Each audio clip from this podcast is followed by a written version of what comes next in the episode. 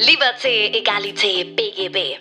Der Podcast für Jurastudenten und Rechtsreferendare, welcher einen Einblick in die Praxis schafft und dir hilft, über den Tellerrand hinauszusehen. Und hier ist dein Host, Moritz Mümmler.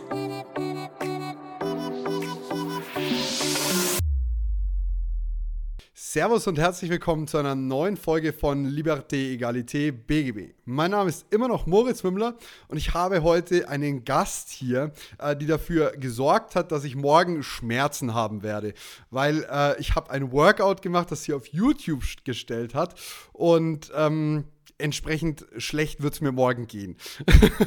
die liebe Anne äh, von Bodykiss ist selbst Juristin und hat auf äh, diversen YouTube-Accounts, was ich gesehen habe, viele hunderttausend Leute, die sich ihre Workouts anschauen. Liebe Anne, herzlich willkommen im Podcast. Hallo und vielen Dank für die Einladung, Moritz. Ja, ich freue mich hier zu sein und äh, bin ganz gespannt, was, was du gerne von mir quasi wissen willst. Ja, als erstes Mal ist es ich habe es gerade gesagt, wir haben uns zwei Minuten vorher unterhalten und ich habe gerade gesagt, so von wegen, ähm, es ist super unkonventionell, den Weg, den du eingeschlagen hast. Und so wie ich es im Intro jetzt gerade schon so ein bisschen erwähnt habe, kannst du uns doch mal ganz kurz zusammenfassen, wie würdest du, was, wie beschreibst du deinen Job? Also meinen jetzigen Job, ich finde, Influencer ist immer ein ganz, ganz negativ behafteter Begriff. Ich nenne mich lieber aber das tun, glaube ich, einige ähm, Content Creator, weil wir sind auf unterschiedlichen Plattformen unterwegs. Instagram ist davon für uns vom Aufwand und von dem, wie wir uns sehen, am wenigsten. Und deswegen Instagram mhm. sehe ich auch eher so ein bisschen mit, ja, mit verschiedenen Blicken, weil ich finde Instagram manchmal auch eine sehr, sehr, sehr oberflächliche Plattform. Ich bin eher YouTuber, wenn man es jetzt einordnen müsste. Aber tatsächlich hast du Jura studiert, dein zweites Staatsexamen auch gemacht, also dein Referendariat absolviert. Und das, das fand ich so unfassbar inspirierend, weil ich habe mal, ich habe so ein bisschen nachgelesen. Ich informiere mich nicht zu krass über meine Gäste, ich will da sehr unvoreingenommen reingehen. Aber du hast scheinbar während deinem Referendariat das alles angefangen. Genau, das stimmt. Also während meinem Referendariat, ähm, ich, es war, also ich kann dir den Monat sagen, im November 2013 ähm, mhm. habe ich mit meinem damaligen Freund, jetzt Mann, einfach spontan entschieden, hey, das machen wir, komm, das ist doch ganz lustig. Weil absolut nichts mit Sport zu tun haben wollte. Das, die ganze erste, der erste Block bis zum ersten Examen war für mich, Sport ist Mord. Ich muss mhm. sitzen und lernen. Ähm, und erst auf das zweite Examen hin habe ich gemerkt, ich brauche schon noch einen Ausgleich. Das kann jetzt nicht immer so weitergehen. Habe das einfach privat für mich angefangen und auf YouTube Vorbilder gefunden, die kurze, knackige Workouts für zu Hause angeboten haben. Und das hat genau in mein Leben da gepasst mit Lernen, Referendariat, Arbeiten. Und dann hat ich irgendwann gesagt, ich finde es schade, dass es in Deutschland keine deutschen Kanäle gibt, die Frauen bedienen für zu Hause, so typisch Studenten, wie ich das damals war. Und mein Freund hat dann gesagt, das kannst du doch auch. Und das erste Video haben wir dann eben November 2013 mit dem Handy abgefilmt. Und das ist einfach aus einer Laune, aus einem Hobby-Interesse entstanden. Mega, mega cool. Also, ich habe es im Intro schon gesagt, der Kanal oder der, ich würde behaupten, der Hauptkanal, so wie man das unter YouTubern bezeichnet, heißt ja Bodykiss. Das heißt, du heißt Anne Kissner. Das nehme ich an, dass das da irgendwie zustande gekommen ist. Ja, du bist einer der wenigen, der das sofort verstanden hat. Die am meisten denken das echt so, wie so Kuss, jetzt wegen Körper. Und ähm, natürlich, so kann man das auch sehen, aber es kommt tatsächlich ja wegen dem Namen Kissner. Ich habe äh, auf Instagram ganz spontan gefragt, ihr habt bei uns so, welche Fragen denn Leute an dich hätten. Und jetzt, weil es gerade super passt, ab wann würdest du dich selbst als, äh, wann war der Punkt, wo du Influencerin bzw. Content Creatorin warst? So, wann war dieser Switch da, dass du gesagt hast, okay, ich bin, ich, also ein großer Teil von mir ist jetzt das? Ähm, ich glaube, ich habe ja nach meinem zweiten Staatsexamen auch noch ganz normal angefangen mit Arbeiten in der Kanzlei. Mhm. Das hören wir uns auch gleich noch ausführlich an. und, und da war immer nebenher, das war einfach Hobby und damit bin ich auch nicht so sonderlich hausieren gegangen, obwohl lustigerweise mein Chef das dann ziemlich schnell gemerkt hat, ähm, was ich noch nebenher als Hobby mache. Aber ich würde mich erst so richtig als Content Creator einstufen, ich würde sagen, vor zwei Jahren kam der vollkommene Switch, wo ich sagen würde, das ist wirklich jetzt mein Hauptstandbein. Da war so die große Änderung, weil da wurde ich von Content Creator auch zu Arbeitnehm äh, Arbeitnehmerin, sage ich schon, zu Arbeitgeberin. Und ähm, da haben wir dann auch unsere eigenen Produkte rausgebracht und das war dann so der große Switch. Cool. Jetzt muss ich aber, ich habe hier schon wieder, hat sich schon wieder alles überschlagen. Ich muss mal so ein bisschen vorne anfangen. Wo hast du denn Jura studiert? Ich habe an der Universität in Freiburg Jura studiert, ähm, nachdem ich mein Abitur im Ausland gemacht habe.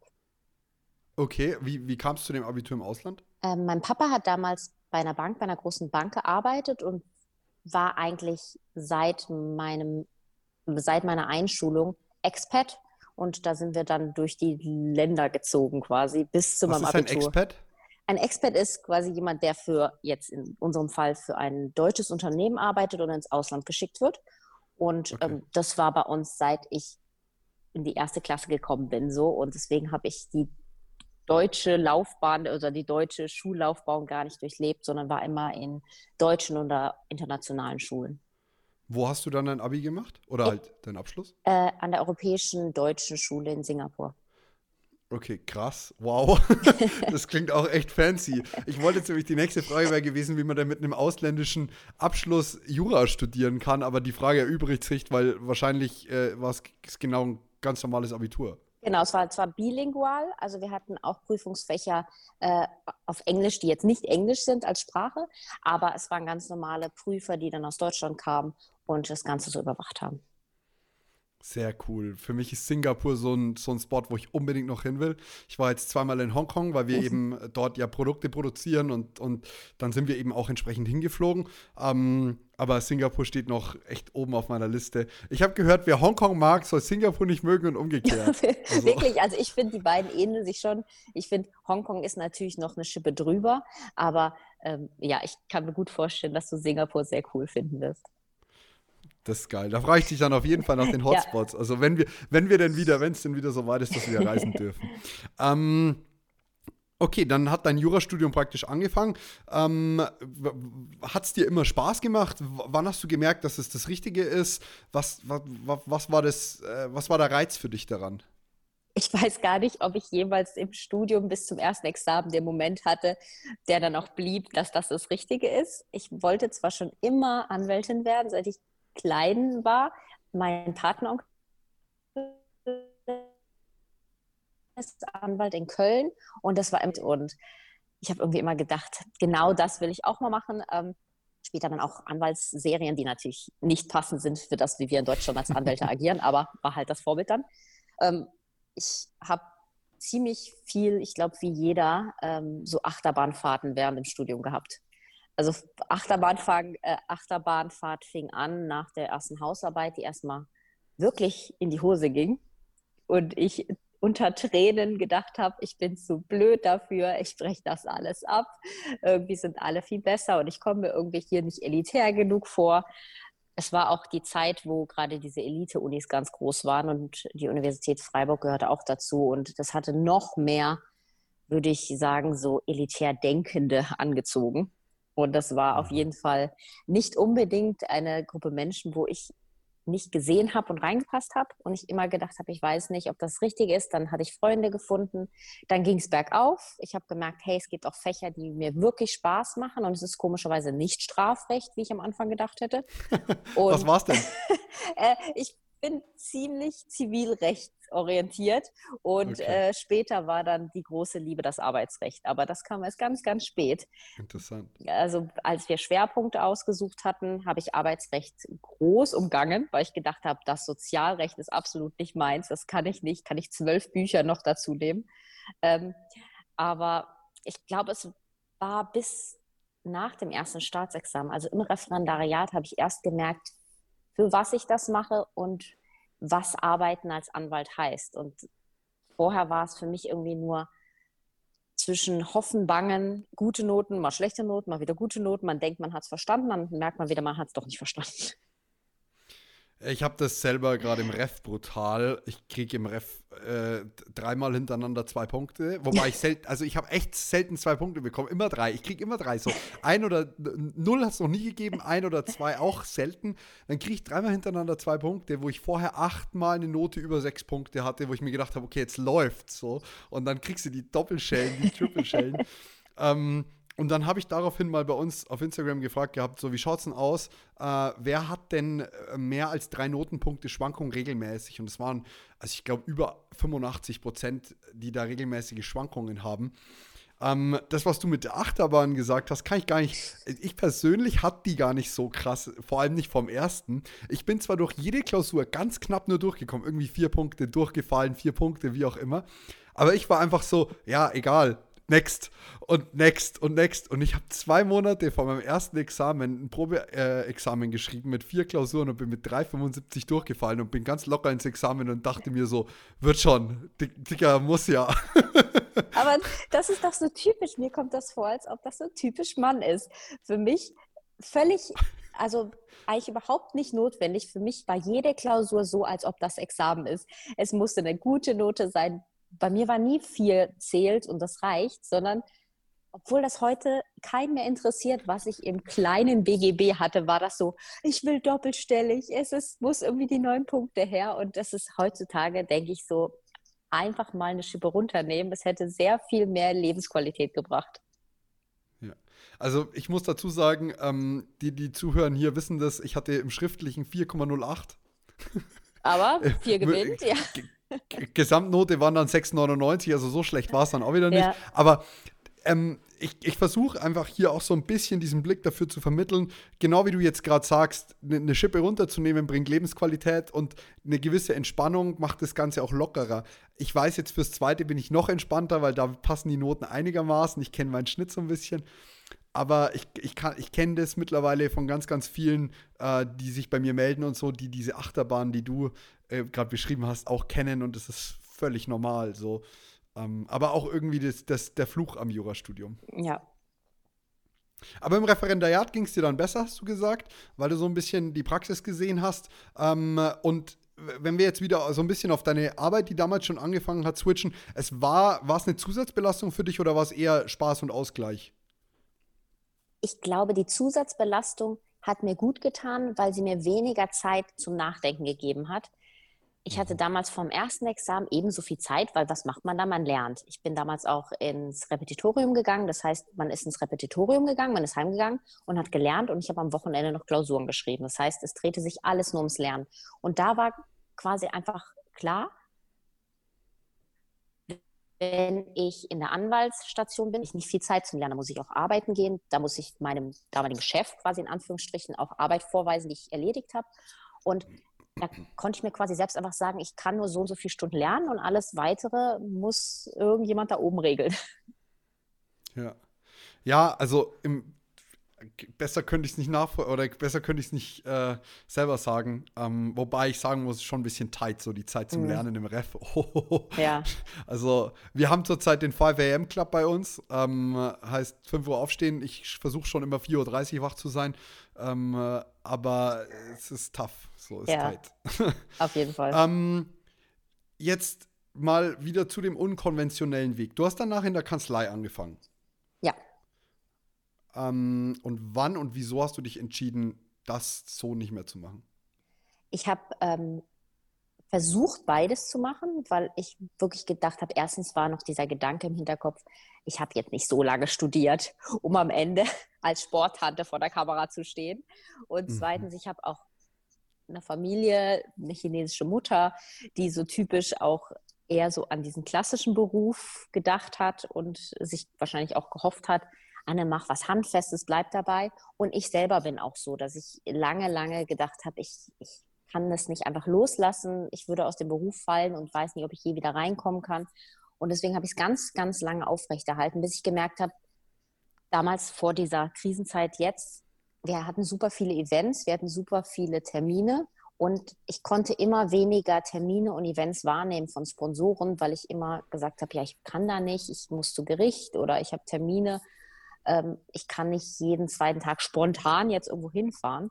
Ähm, deswegen hat sich das immer mehr überschnitten und immer mehr habe ich gemerkt, ich muss jetzt entweder mehr das eine einfach sagen, es ist jetzt so, oder ich setze jetzt mal alle Pferde auf die andere Seite und sage, ich probiere es einfach mal und guck mal, Vielleicht macht es mal ein paar Jahre Spaß und wenn nicht, mache ich halt was anderes.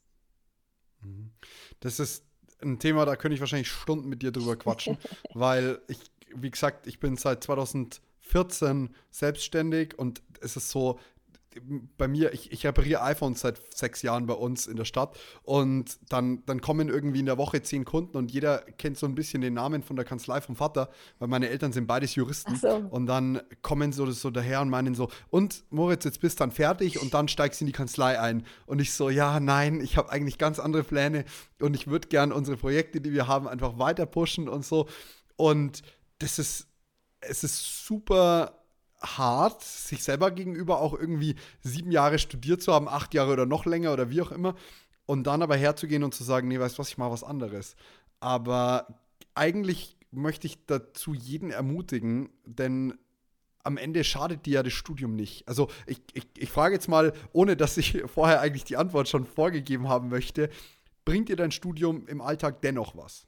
Ja, jeden Tag. Also das würde man gar nicht meinen, wie viel es mir jeden Tag bringt. Ich bin sogar so weit, dass ich sage, ich kenne kein Studium, was mir tagtäglich so viel bringen könnte, obwohl ich, also ich könnte doch gar nicht mehr ferner entfernt sein von dem, was ich gelernt habe. Und trotzdem bin ich jeden Tag derjenige, ich bin zwar natürlich von Natur aus der Pessimist hier in der Gruppe immer, weil ich sehe schon immer alles ins Wasser fallen. Man kennt sie als Jurist. Und ich lese jeden Tag Verträge bei uns mäkel an Verträgen jeden Tag. Ich bin immer die, die an jedem Vertrag mäkelt. Jeder weiß, oh Gott, wenn Anne den Vertrag liest, dann kommt er nicht zurück, sondern dann wird da angestrichen, gesagt und dann werden an einzelnen Paragraphen rumgeschraubt, weil ich dann immer sage, und wenn das und das passieren sollte, dann passiert das und das. Und dann stehen wir am Ende alle vor Gericht und streiten, weil wir es nicht ordentlich geschrieben haben, dass es so und so zu handhaben ist. Und deswegen, also ich glaube, es gibt keinen besseren Beruf, den ich mir trotzdem noch jetzt, also keine bessere Vorbildung, die ich mir vorstellen könnte. Wow, das ist so wertvoll eigentlich. Das ist so krass, weil genau so geht es mir halt auch. Ich denke mir immer, wenn mich die Leute fragen, so, ähm, ist Jura nicht total trocken? Dann kommt natürlich die plakative Antwort, nein, wir weinen viel, haha. Aber ähm, der, die tatsächliche Antwort ist nein, wir kriegen ein Problem und haben fünf Stunden Zeit, es zu lösen. Mhm. Und ich denke mir immer so, was gibt es lebensnahes, als in fünf Stunden ein Problem, das man vorher noch nie gesehen hat, zu lösen? Ja. Und gerade das, was du mit Verträgen sagst, einfach deine Fantasie ähm, zu sehen, was überhaupt irgendwie passieren könnte. Mein Vater bringt immer den Vergleich und sagt, in der Firma gibt es den Juristen und den im Marketing. Der im Marketing sagt, wir müssen das so machen. Und der Jurist sagt, wir dürfen aber nicht. und es ist, ja.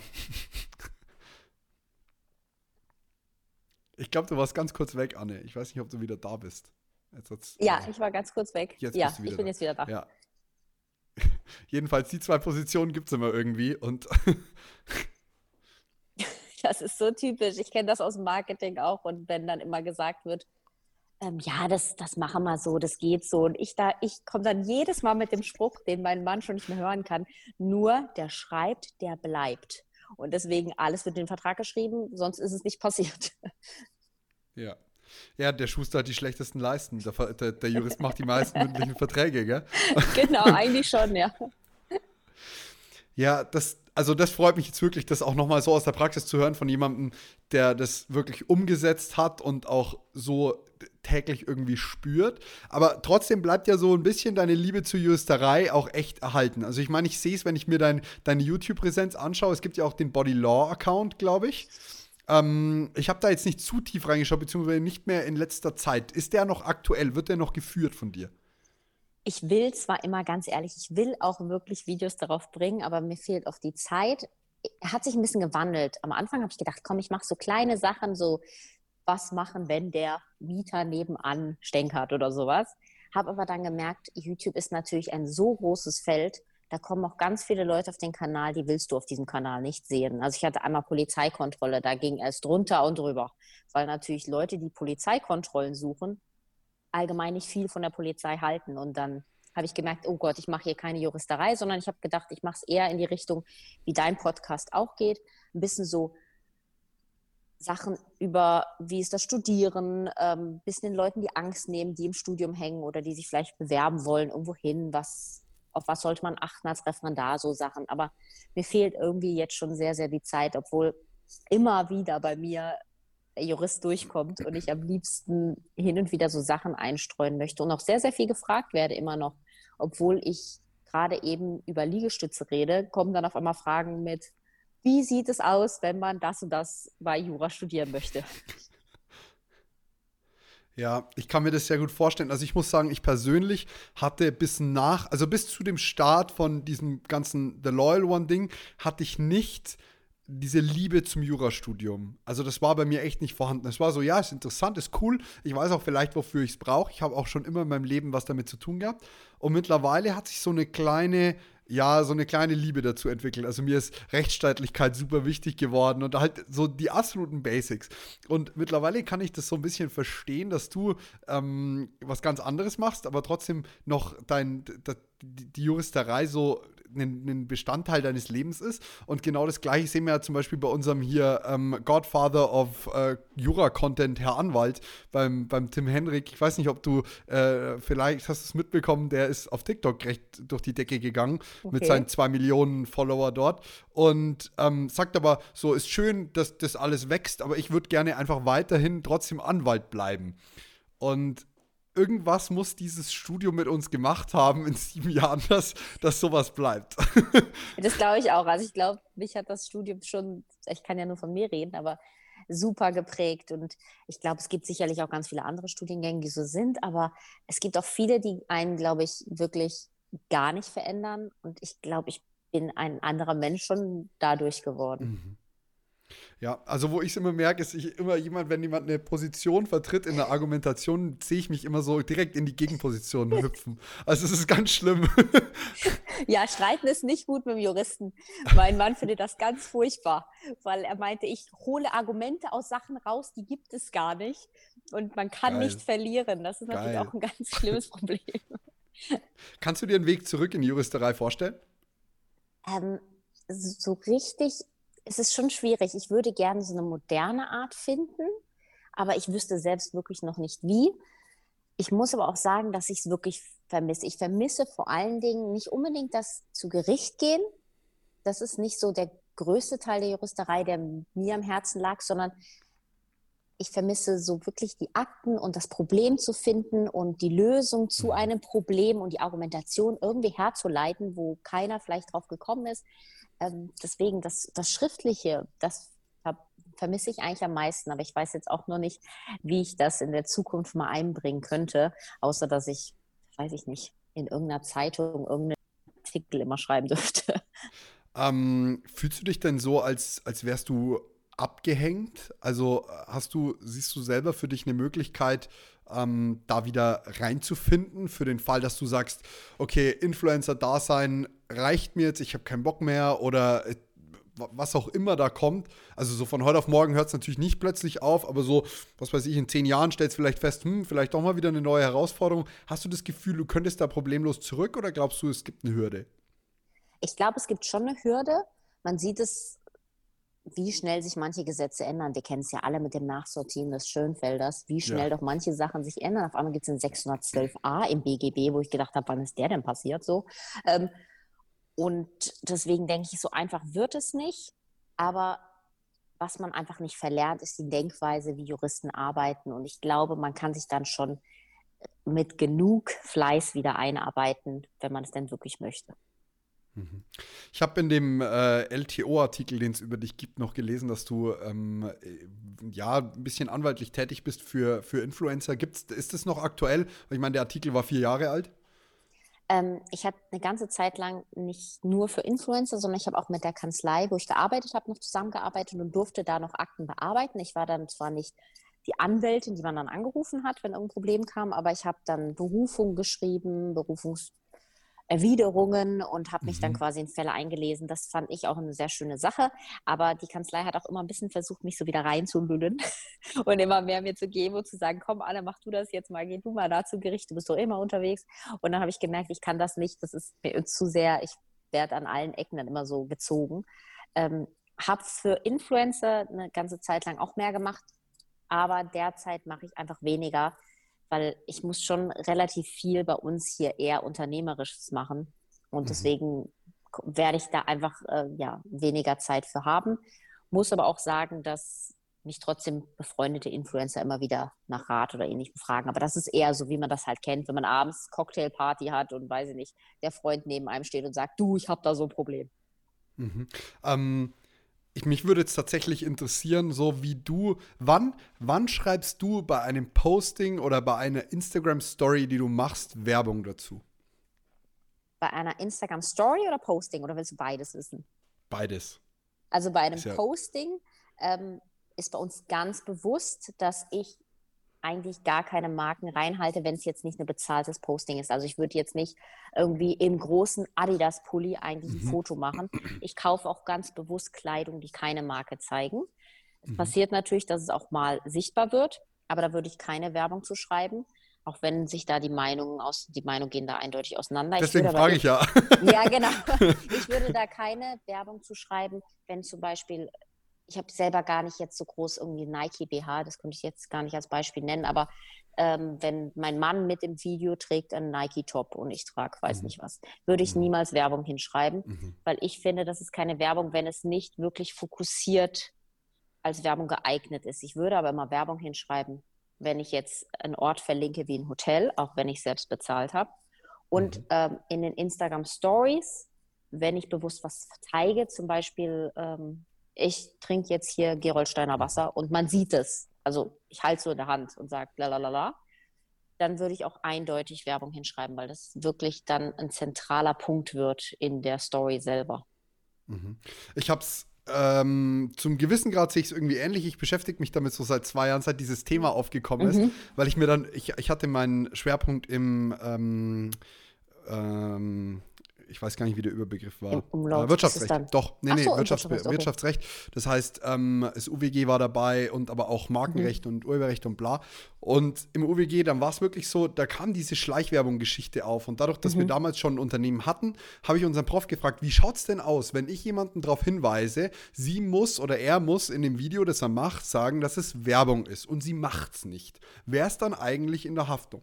Es, es, kommt jetzt gar nicht so sehr darauf an, wer das jetzt dann am Ende ist, aber für mich war dieses Thema schon präsent, bevor es irgendwie aufkam. Und dann kam es auf und dann haben alle überall Werbung dazu geschrieben. Und dann habe ich mir gedacht, naja, dann haben wir ja auch wieder das Problem, dass genau. keine alte Sau weiß, wann, wo, wie was Werbung ja. ist. Und deswegen finde ich die Thematik immer noch interessant. Jetzt schön langsam, glaube ich, dass so ein, so ein bisschen Ruhe reinkommt. Aber am Anfang, wenn ich mir überlege, der 60 Jahre oder 55 Jahre alte Richter sitzt jetzt da und soll jetzt über ein Instagram-Posting urteilen, fand ich ein bisschen schwierig so. Also das finde ich auch auf jeden Fall so. Und ich bin auch auf jeden Fall auf deiner Seite, was die Sache geht mit der Überkennzeichnung. Das fand ich eine ganz furchtbare Entwicklung, weil eben Influencer einfach, weil ein paar Abmahnungen in den Raum kamen, auf einmal nur noch Anzeige überall stand. Und habe ich gedacht, wie soll der, der Einzelne jetzt erkennen, ah, das ist jetzt bezahlt und das nicht? Also ich mache es derzeit so, damit es eben so wirklich so nachvollziehbar wie möglich wird, wenn bei mir Werbung steht oder Anzeige. Also bei mir steht eigentlich immer Werbung. Ich finde Werbung allgemein nachvollziehbarer für den normalen Menschen, der weiß jetzt, jetzt ist eine Werbung. Ja, Anzeige ähm, können wir auch meinen, der rennt jetzt zur Polizei, gell? Also deswegen Anzeige ist zwar auch das richtige Wort, aber es benutzt sich äh. irgendwie ungern. Ähm, und wenn bei mir in Klammern steht ähm, Werbung ohne Auftrag, dann erkennen meine Abonnenten, ich wurde nicht beauftragt, nicht bezahlt und es ist trotzdem Werbung. Und so versuche ich das irgendwie zu trennen, weil ich finde, das ist natürlich auch was anderes, genauso wie diese Überkennzeichnung, alles jetzt nur noch Werbung, Werbung, Werbung. Und so macht man das natürlich auch gut, weil irgendwann dann gar keiner mehr Werbung überhaupt sieht und dann denkt, ja, ja, das schreibt sie ja eh immer hin. Genauso furchtbar finde ich, dass viele jetzt seit neuestem dazu übergehen, erstmal drei Sätze schreiben in einem Posting und dann kommt auf einmal ein Absatz, Werbung und dann fängt es erst an. Ich weiß, warum sie das machen, damit Leute auch wirklich auf dem Feed bleiben, damit Werbung nicht ganz oben steht. Aber ich finde schon, dass Werbung das erste Wort sein sollte oder Anzeige, mhm. wenn man einen Text liest und nicht irgendwo versteckt zwischen 15 Zeilen. Ja, ich erinnere mich nur an Stefan Raab, Dauerwerbesendung. Das hat auch irgendwann keiner mehr wahrgenommen. Das stand genau. halt einfach oben und gut ist so. Ähm, ja, auf jeden Fall echt interessant, da auch mal mit jemandem zu sprechen, der irgendwie beide Welten vereint. Äh, das, das, das freut mich extrem. Zumal in dem ganzen ähm, Social Media Game ja oftmals auch von, von der Ich bin angezeigt worden, dabei war es eine Abmahnung und dann bist du so, nein, Digga, du hast eine Abmahnung bekommen, das ist ein Unterschied, dagegen kann man sich echt anders wehren. Ja, die meisten denken ja auch, dann kommt, der, kommt direkt der Staatsanwalt und die meisten verstehen irgendwie schon nicht, dass ein Staatsanwalt nichts unbedingt was mit dem Zivilrecht zu tun hat und oh, das ist schon sehr interessant oft. Ja, aber das zieht sich ja durch die Bank. Ich habe das irgendwie so ein bisschen festgestellt ähm, und ich ziehe dann immer den Vergleich. Bei Juristen will irgendwie immer jeder mitreden und jeder möchte gerne über hat zu allem eine Meinung, aber bei einem Mediziner, der zehn Jahre äh, studiert hat, kommt keiner und sagt, ach, am offenen Herz musst du den Schnitt etwas weiter links setzen, weil ansonsten könnte der Patient sterben.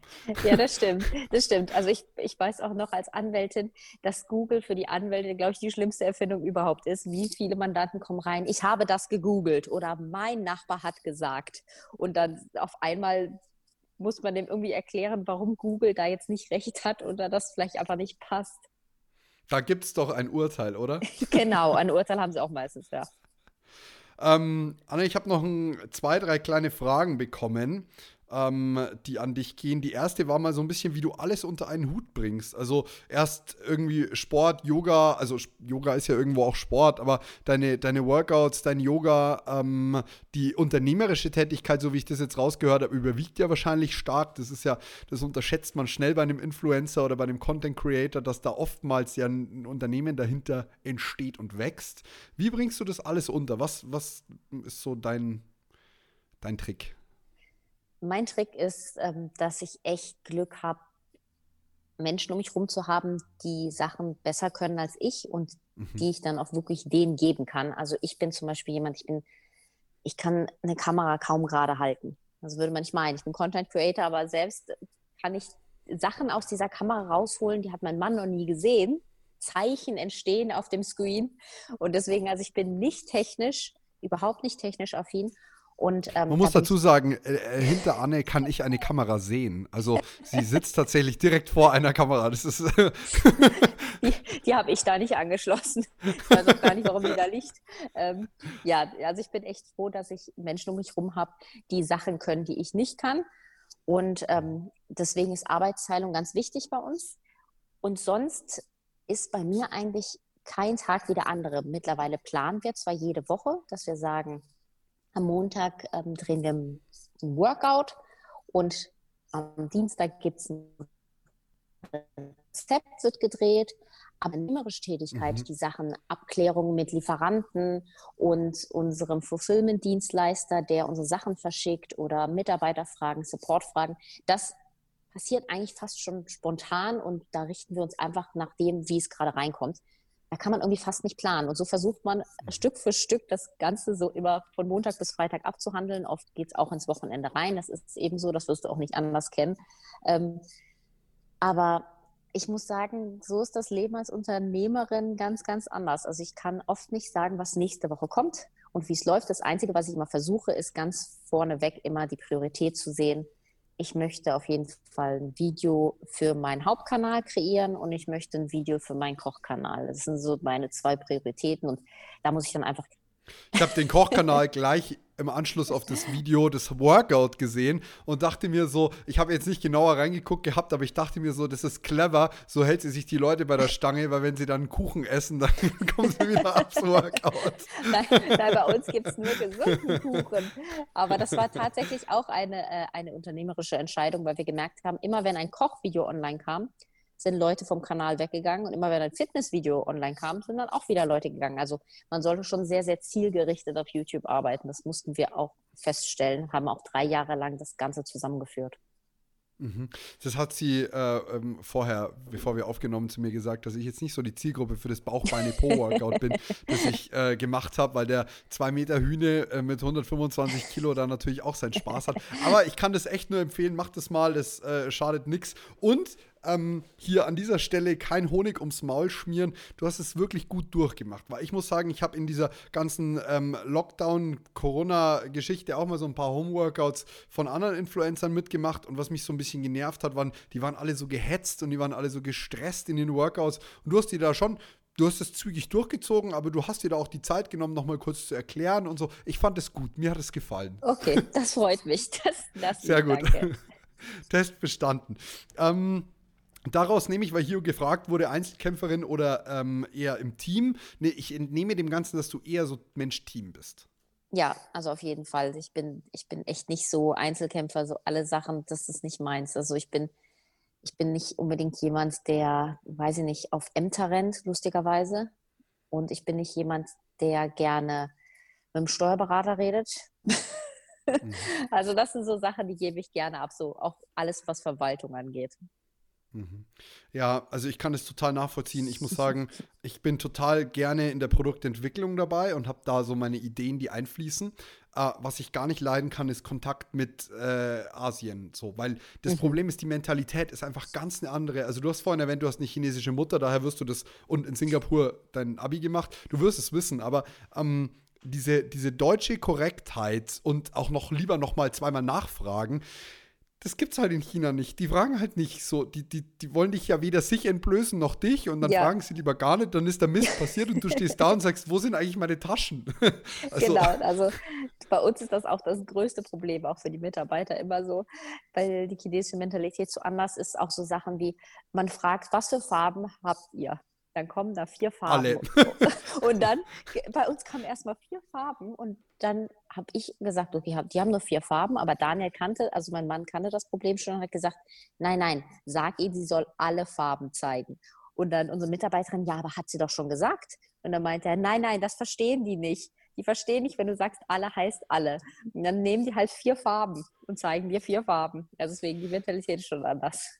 Also wir hatten in unsere, in unsere Taschen eingenäht so, so äh, Sprüche. Und zwar sowas wie, ähm, wer anderen eine Grube gräbt, braucht ab zwei Meter eine Baugenehmigung. So, so, so ein Blödsinn halt. Und, ähm, oder eineinhalb Meter sind es. Und dann haben wir fünf Sprüche gehabt, insgesamt zu verteilen auf sechs Taschenmodelle. Mhm. Und dann war es so, wie sollen wir die verteilen? Nach Farben? Und wir so, nee, misch die einfach. Zufällig. Mach einfach eins da rein, zufällig.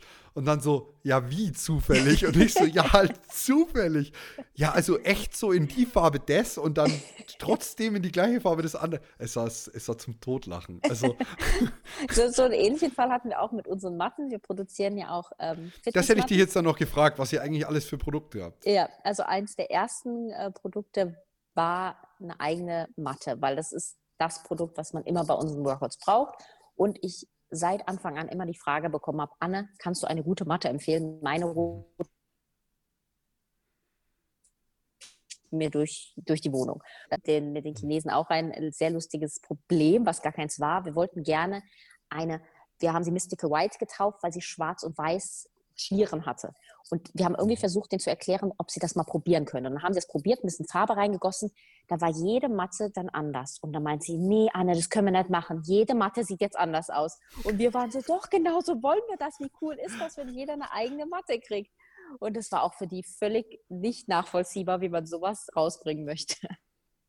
Ich, kann, ich, wie gesagt, auch darüber könnte ich Stunden äh, mich auslassen, aber bei dir ging es ja dann noch echt noch gut aus. Also wir hatten es zum Beispiel so, unsere Standfüße werden bei einem anderen Produzenten hergestellt als die Taschen selber. Oh, das heißt, okay. die Standfüße für den Schönfelder werden zu den Taschen geschickt, werden eingepackt und dann zu uns geschickt. Es waren bewusst mehrere tausend Standfüße über, die wir haben wollten, um sie einzeln zu verkaufen.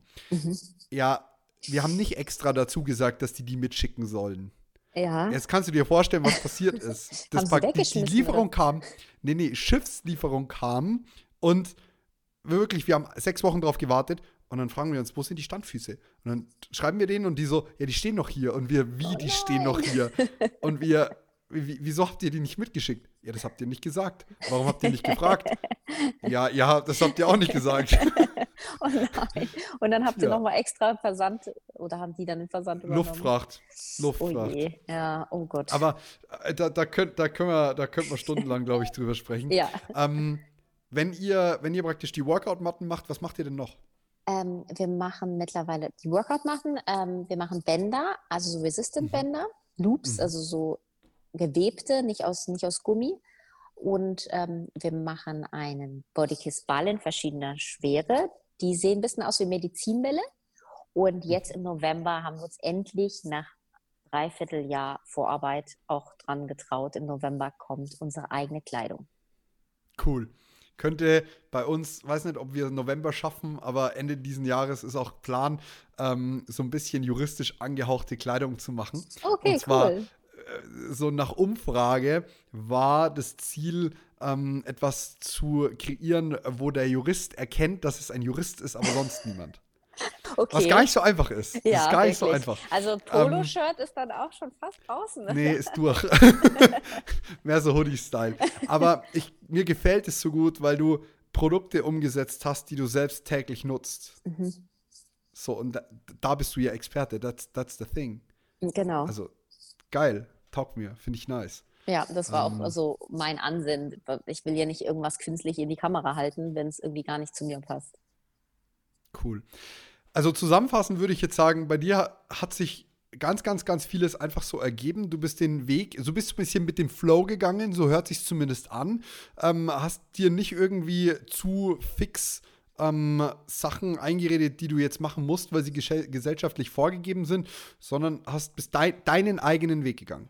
Ja, also das würde ich auch so unterschreiben. Also auf jeden Fall eigenen Weg gehen, nicht unbedingt immer konventionell denken und sagen, weil andere das vielleicht komisch finden werden, dass es vielleicht uncool ist oder vielleicht in der Zukunft keine Perspektive hat. Ich glaube, diese Zeit jetzt hat uns gezeigt, es gibt ganz viele Berufe, wo man nie gedacht hätte, die sind jetzt in der Krise und dann gibt es wieder andere, die profitieren raus. Das hätte man auch nie gedacht. Also einfach mal das machen, auf was man wirklich, wirklich Bock hat.